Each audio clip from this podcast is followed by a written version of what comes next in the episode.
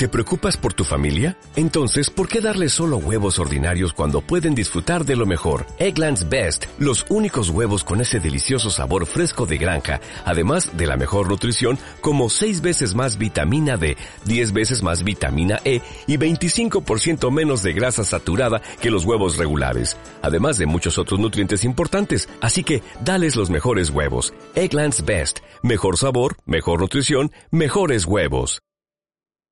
Esto, es, Coalición, Vial Radio.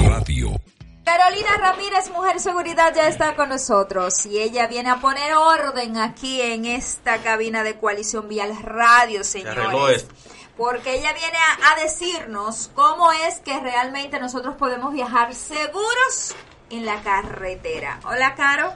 Hola, buenas tardes. Gracias por invitarme a acompañarles en esta Coalición Vial. El placer es nuestro. Carolina Ramírez, Mujer Seguridad, que es también parte de lo que es Coalición Vial RD. Un honor tenerte por acá. Para mí también es de gran alegría poder acompañarles. Tú sabes, Carolina, que República Dominicana está en los en todos estos meses eh, febrero hasta mayo, viviendo un proceso electoral. Y ese proceso... Hasta mayo y Dios nos ampare. Y Dios nos ampare porque viene un tercer proceso que seguramente nadie nos lo va a despintar.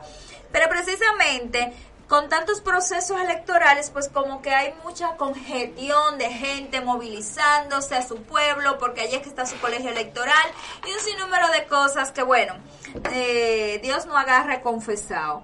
¿Cómo nosotros podemos en estos en esos tiempos de tanta euforia poder viajar seguros? Bueno, la seguridad de nosotros en carretera depende principalmente de nosotros mismos. Entonces, es eh, claro, como tú decías, desde ahora hasta mayo y posiblemente hasta un poquitito más allá, vamos a tener mayor nivel de tránsito de personas movilizándose de una ciudad a otra. No solo porque en esta semana tenemos el proceso electoral municipal, sino porque las personas también se movilizan a hacer campaña. Recuérdate que casi todos los fines de semana tenemos caravanas, movilizaciones, mano a mano, y ahí está involucrado el tema de los vehículos que se utilizan para eso, o las personas que se desplazan, que viven en Santo Domingo, pero les tocó la responsabilidad de una coordinación electoral en San Juan, por ejemplo, y tienen que viajar dos veces en la semana, tres veces, entonces cada vez que estamos en la vía, naturalmente estamos mucho más expuestos a tener un accidente de tránsito. Entonces, yo quisiera concentrarme en lo referente a la movilización que tendremos en todo el territorio nacional referente a lo que va a pasar en este fin de semana. Hay muchas personas, República Dominicana todavía no ha hecho efectivo el registro de domicilio y residencia que donde tú resides realmente ese sea tu domicilio legal. Por lo tanto, podemos tener una persona en el Gran Santo Domingo y que vota, no sé, en la Guayiga de no sé dónde, o sea, o en las matas de Farfán, en Elías Piña. En Dajabón. Claro, y de hecho es parte incluso de la cultura del dominicano, que viene del interior a la, a la universidad a estudiar acá, hace su vida en, en una ciudad o en otra, y deja sus documentos con eh, la condición de votar allá o porque en algún momento podría postularse o porque es un pretexto para aprovechar e ir a ver a, su familia. Entonces es como la cultura del, del, o una amiguita o un expediente. un expediente. entonces, entonces es así. Ahora vamos a tener muchas personas movilizándose. Entonces yo quisiera dar las recomendaciones en dos sentidos. Por un lado, para las personas que van como pasajeros, porque recuérdense que los autobuses aquí para conseguir un ticket mm. hay que hacer una fila larga o empezar bastante temprano.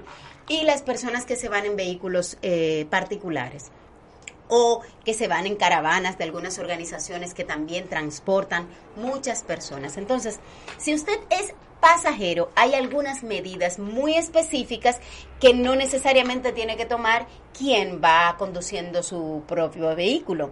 Una de esas es organícese, salga a tiempo, decida cuál es la ruta que usted va a hacer. Entonces, si ya usted se va en un servicio de autobuses, lo ideal sería que incluso hasta compre el ticket antes y así puede evitar aglomeración el día del proceso. Otra cosa, evite llevar una cantidad de bultos innecesarios porque de repente hasta sobrecargamos el vehículo en el que vamos porque si cada pasajero lleva una maleta o el otro trae un racimo de plátano, terminamos, no, pero que es así, porque tú sabes que de allá para acá hay que venir cargado con la, piñita de, los plátanos, los, plátanos. Está muy caro en la ciudad, caro, hay que traerlo del campo. Pero imagínate que todos además traigamos un saco más y más como pasa en algunos eh, en algunas rutas que entonces lo amarran detrás, lo amarran arriba, lo amarran delante y eso representa un elemento de riesgo tanto para ese vehículo como, como para cualquiera que tenga una colisión con ese, con ese vehículo.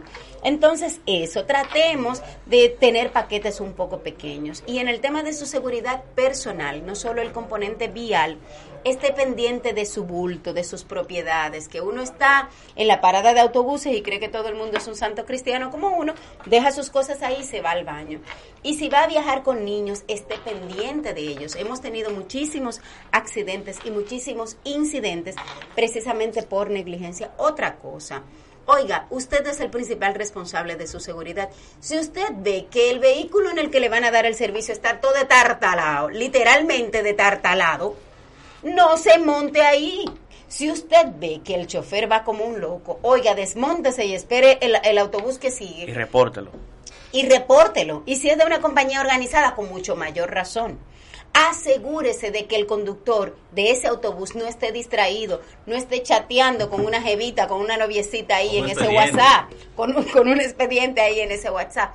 Y con el tema del consumo de bebidas alcohólicas y Dios nos libre de alguna otra sustancia psicoactiva. Entonces, esté pendiente de en qué vehículo usted se va a montar y qué nivel de responsabilidad usted está viendo a, de esa persona. Otra cosa, no deje que ese conductor del autobús le deje en punto de riesgo. A veces no queremos caminar eh, eh dos, 100 metros, 50 metros y dejamos que nos dejen en, un, en, en una parada improvisada que no es el lugar donde deberíamos quedarnos. Y hemos visto tantos casos en República Dominicana que se llevan un peatón. Estábamos hablando hace unos minutitos del tema de las muertes por mm, accidentes en motocicleta.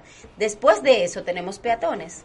O sea, la cantidad de peatones que son afectados y, y, nos escandalizan más las muertes, pero hay que tomar en consideración la cantidad de lesionados que nosotros tenemos cada mes, que son, son peatones. Entonces, esté pendiente de eso. Otra cosa, en el autobús tenga cortesía también. No deje tampoco que le monten siete gente donde es un, asiento para cinco, porque usted está poniendo en riesgo su vida. Tampoco se siente en un lugar donde usted corra peligro deje de estar sacando esa mano en, en, en, la guagua, boceando para comprar cosas. Hemos tenido también muchísimos casos de personas que sacan la mano, viene otro vehículo y de repente tenemos eh, otro accidente. Esas son algunas recomendaciones para las personas que van como pasajeros. En el caso de las personas que se transportan en un vehículo particular, la primera recomendación, revise ese vehículo antes de tomar carretera porque es que nosotros somos responsables. Es verdad que cuando hay un accidente de tránsito hay un componente de las vías, hay un componente del clima, de la negligencia o la imprudencia del otro conductor, pero gran parte es la condición del vehículo y usted como conductor. Entonces, sea un conductor responsable. Por más legislación que tengamos, por más ley de Intran, por más organizaciones e instituciones trabajando en el tema del tránsito y la seguridad vial, por más cuerpos de asistencia como la Comipol en la carretera, la DGCET y cualquier otro cuerpo del orden que esté trabajando el tema de tránsito en algún momento específico, ningún país tiene la capacidad de crear una estructura de seguridad para garantizar la protección individual de cada persona. De usted y de mí depende en gran medida nuestra seguridad en las vías y la seguridad de quienes están en la vía con nosotros, que pudiese ser tu familia como pudiese ser un desconocido. Entonces, lo primero, revise ese vehículo, asegúrese de tener combustible, asegúrese de, chequear ese líquido de, de frenos las gomas del vehículo. También cuando va a salir, llévese sus documentos, tenga sus documentos en orden. Hemos tenido también casos de personas que se ha perdido tanto tiempo en identificarla, en verificar si tiene un seguro, y cada segundo cuenta en el tema de, de, de, un accidente de tránsito para garantizar la vida. Entonces es muy importante que sus documentos estén en orden. Salga temprano, no vaya matándose en la carretera. Si usted sabe que usted va lejos, salga temprano, organícese. Y lo ideal es que incluso la persona también, si va a recorrer largas distancias, no vaya solo. Si hay otra persona que va a votar por allá, que usted sabe que vive aquí, en otro sector o donde sea, coordinen y váyanse dos o tres personas en un vehículo, así descongestionamos las vías, sacamos un par de vehículos, como se hace en Estados Unidos, la gente hace carpool, o sea, si vamos para... sabemos que vamos a ir a votar a Cotuí, pues yo te paso y te recojo y nos dividimos lo del combustible y así también apoyamos y ayudamos el... Ahorra dinero y se van en cobro. Sí, y de hecho, o conduce uno o conduce el otro, y una persona acompañada, menos que no es un coro de bebedera, ¿verdad? Eh, tiene menor posibilidad de, de, distraerse o de dormirse en la carretera, que eso también es importante. Y hablando de dormirse y distraerse, si usted va a conducir cuatro, cinco, seis horas, no se dé una hartura de plátano con huevo y no sea meme, porque se ve así como que simple, pero realmente el estómago cuando tiene que hacer digestión de un alimento muy fuerte, saca energía de donde la tenga y del primer lugar que la va a sacar es del cerebro y la concentración cuando usted está a cargo de al frente de un volante es fundamental. Nosotros tenemos que desarrollar conciencia, porque cuando usted toma el guía, usted es responsable de su vida, de la vida de quienes están con usted en ese vehículo y de todo el que está alrededor. Pero aparte de eso, el impacto que causa en una familia cuando alguien tiene una lesión y peor aún cuando hay una muerte por un accidente de tránsito el costo para el sistema de seguridad, el costo para el sistema de salud del país y el costo para el desarrollo nacional. O sea, nosotros estamos perdiendo en accidentes de tránsito una población entre 29 y 49 años de edad. Está la mayor parte de las personas que perdemos. Es gente que el Estado de una manera u otra creó las condiciones para que se educaran los que tuvieron oportunidad de educarse de manera formal o los que no se alimentaran, tuvieran un sistema de salud, lo que sea. Y cuando ya tenemos una persona que está en plena capacidad productiva para aportar al desarrollo nacional, ¡pa! Lo perdemos en la carretera. Pero no solo eso. ¿Cómo impacta su familia, los niños huérfanos, las mujeres o los hombres viudos? O sea, todo lo que pasa. Entonces, cuando usted tiene ese volante en la mano, usted tiene que tener conciencia de todo eso. Parece un cliché, pero está el tema del alcohol.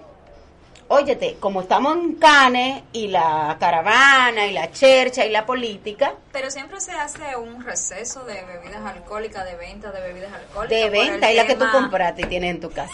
Dime, querida. Consumo interno. Dime. lo que se prohíbe, porque es lo único que se puede prohibir por ley o por legislación, es el expendio de bebidas alcohólicas. Y de hecho, ahora la resolución dice que lo que se prohíbe es la comercialización. O sea que si yo me compro una caja y te estoy brindando, en teoría yo no estoy violando esa disposición porque lo que se prohíbe es la comercialización, no el consumo. No, porque tú en mi casa no me puedes prohibir lo que yo puedo comer, beber o hacer. Precisamente, entonces ahí apelamos a la parte de la conciencia de los ciudadanos. Entonces, si usted va a conducir, evite tomar alcohol, pero no solo eso, si usted va con una persona que está conduciendo y lo primero que hizo fue pararse en la bomba y pedir dos envueltas en, en, en, un papel para que no se le caliente, oiga, no, o póngale su cara dura o dígale, no, no, no, no, no, espérate, después que lleguemos tú te bebes eso, pero mientras tanto no. ¿Tú quieres que yo le ponga cara dura? ¿Pero eso me va a calentar? ¿El qué? No, yo, pero no, yo solo le pongo cara dura.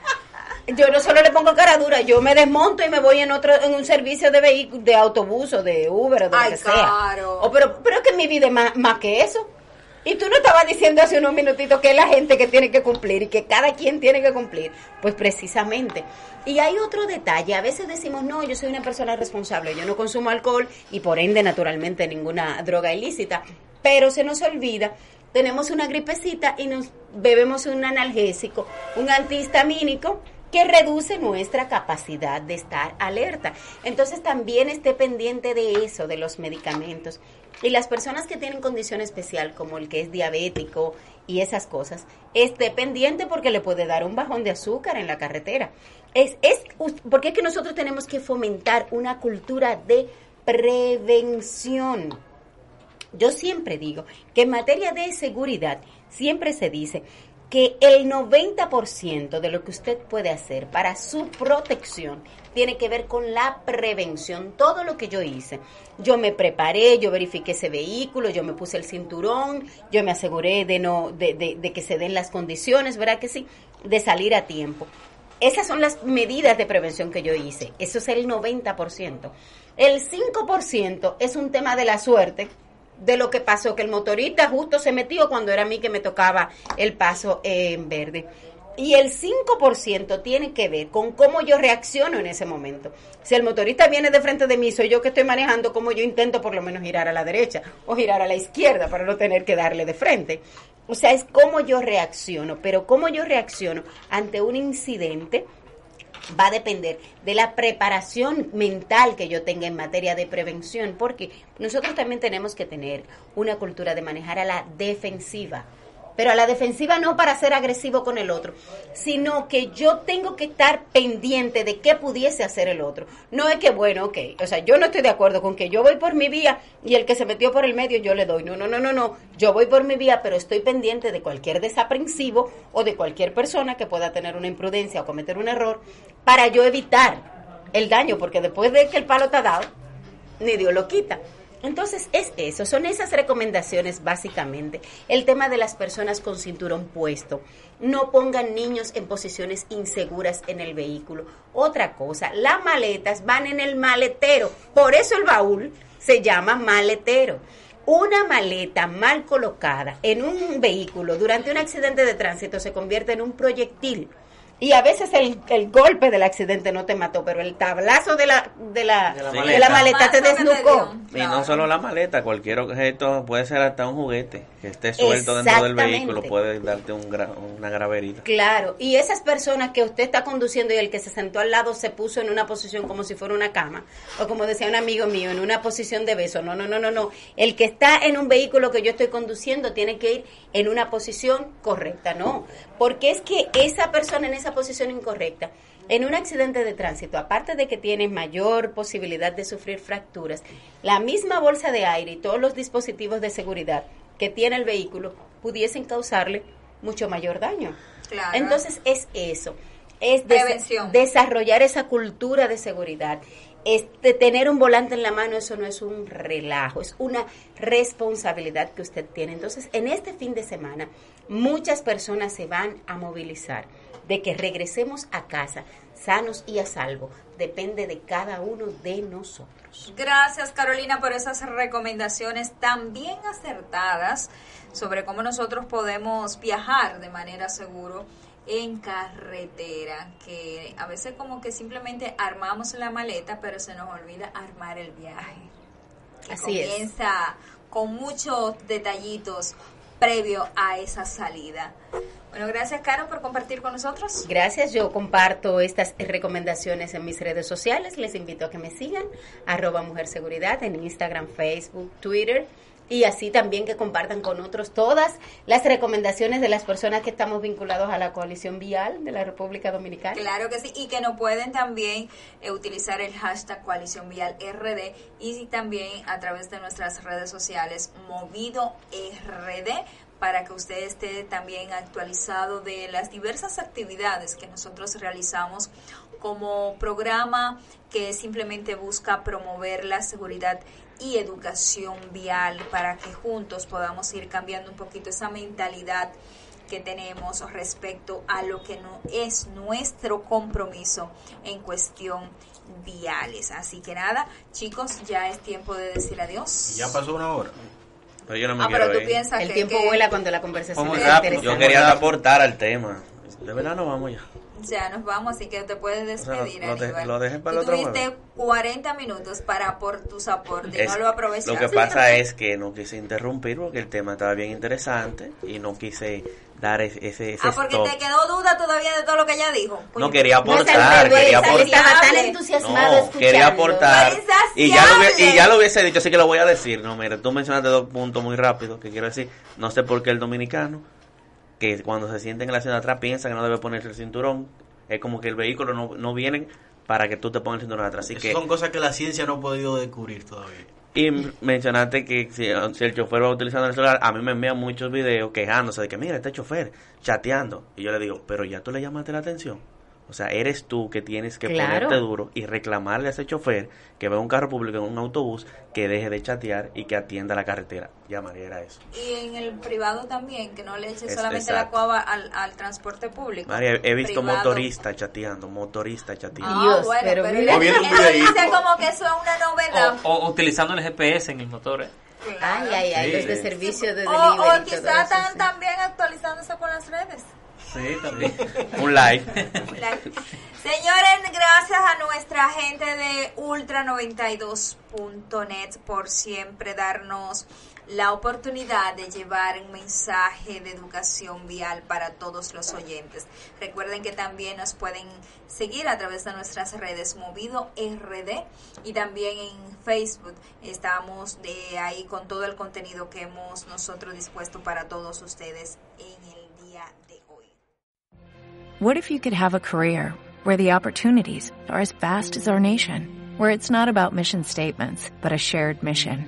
At U.S. Customs and Border Protection, we go beyond to protect more than borders, from ship to shore, air to ground, cities to local communities. CBP agents and officers are keeping people safe. Join U.S. Customs and Border Protection and go beyond for something far greater than yourself. Learn more at cbp.gov/careers.